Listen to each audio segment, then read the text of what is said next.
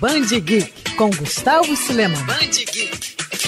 No quesito superpoderes, o Sentinela pode ser considerado como um dos mais fortes do universo Marvel, mas o super-herói também pode ser chamado de o maior golpe publicitário da história da editora. Isso porque quando surgiu no ano 2000, o personagem foi vendido aos fãs como se tivesse sido criado na década de 60 pelos lendários Stan Lee e Jack Kirby, inclusive antes mesmo do Quarteto Fantástico, mas foi simplesmente esquecido ao longo dos anos, até mesmo por seus supostos pais. Mas afinal, o que levou a Marvel a fazer isso? Tudo não passou de uma estratégia de marketing do então editor-chefe da editora, Joey Quesada, que encantado com a proposta por trás do personagem, resolveu levar ao pé da letra a ideia do gibi, que mostrava um herói que havia sido esquecido por toda a humanidade. E para todos acreditarem na farsa, tudo foi planejado nos mínimos detalhes. A inspiração na era de ouro dos quadrinhos, principalmente no Superman, desenhistas imitando a arte de Jack Kirby e até mesmo matérias falsas em revistas especializadas falando sobre o achado do século da indústria dos quadrinhos. Com o tempo, tudo foi sendo explicado aos fãs, e hoje o Sentinela é presença constante nos gibis da Marvel,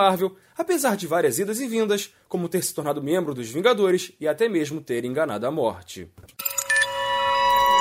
Quer ouvir essa coluna novamente? É só procurar nas plataformas de streaming de áudio. Conheça mais dos podcasts da Band News FM Rio.